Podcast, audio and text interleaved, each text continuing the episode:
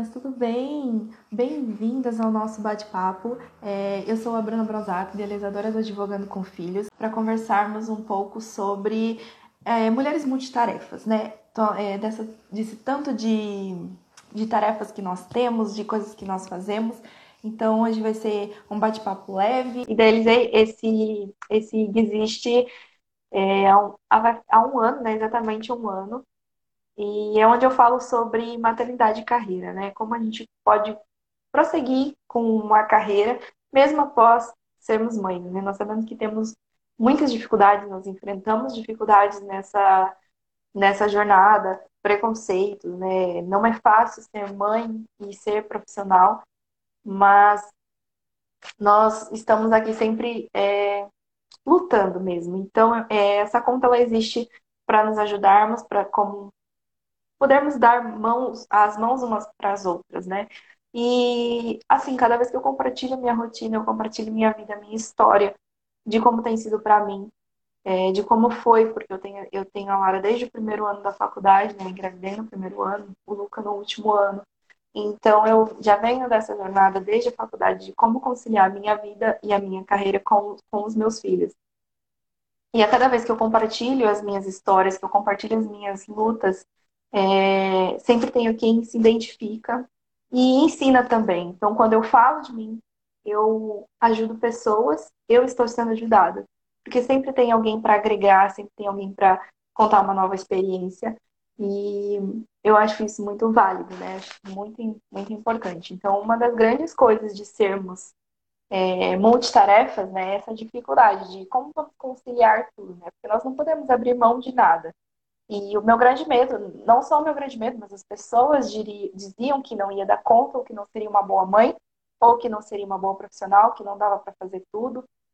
Mas a gente prova que dá sim, né? É, me formei, é, não tive nenhuma dependência na faculdade, então realmente, não, é óbvio que não foi fácil, a gente tem que se desdobrar, né? Já não, uma faculdade de direito já não é fácil, tendo um filho, né, para você estudar ainda é mais difícil, mas a gente consegue, porque a gente tem aquele objetivo, a gente quer, e a gente não deixa de ser boa mãe, né?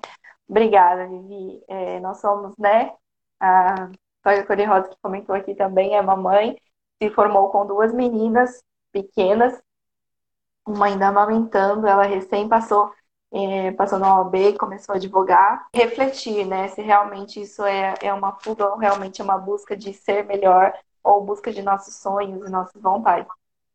Nessa necessidade de, de ser reconhecida, de se colocar profissionalmente, né, e me identifiquei muito é, essa, essa passagem, essa construção de, de ter um de ter o seu negócio, de ser alguém, né, de, de mostrar eu estou aqui, é, eu sou Karina, eu sou Bruna, eu sou alguém além de mãe, eu sou alguém além de esposa, né? Ou quando você se vê sozinha também. E outra coisa que me identificou muito foi as pessoas que, que me ajudaram. Eu também tive muita ajuda, então eu não posso é, negar isso, né? Dizer que não, eu sou eu sou guerreira, assim, eu, tipo, eu sou, né? Existem aquela motivação que vem de nós, que é a nossa força, mas sozinhas realmente não teríamos conseguido. A Alessandra diz que foi mãe depois dos 40, deu um tempo e está voltando agora. Esse retorno, né, para a profissão também ele é muito difícil, né? A gente não volta do jeito que estava, né, do jeito que a gente conhecia, parece que é um recomeço mesmo. A Rita diz que é difícil, mas quando tem uma rede de apoio é gratificante. De, às vezes, é, a pessoa quer ser mãe, mas é, não gosta das atividades maternas, né? A gente aprende a gostar porque elas fazem parte, né? Igual o trabalho, a gente gosta do trabalho fim, mas não gosta de certas coisas que a gente que a gente tem que fazer para atingir o objetivo no trabalho, né? E a maternidade é a mesma coisa. E, e muita coisa dessa imposição do que a gente tem que ser com o que a gente quer ser, né? Temos todo esse direito de escolher ser mãe e fazer mais alguma coisa, e fazer várias coisas. É, até mesmo quem escolhe, a mulher que escolhe cuidar da casa, não é um trabalho fácil, né?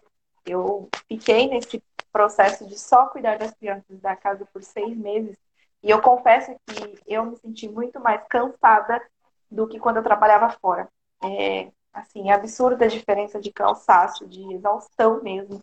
É, a entrega, ela é muito maior, né? Porque trabalho você desliga e guarda na caixinha, a casa ela nunca acaba, então todos os problemas são, pô, se você está se dedicando àquilo e você não consegue fazer, né? Você se autocobra muito. Principalmente, só que a gente não precisa esperar estar no momento difícil, né? É que acontece muito que a gente espera chegar no fundo do poço para lembrar que tem fé.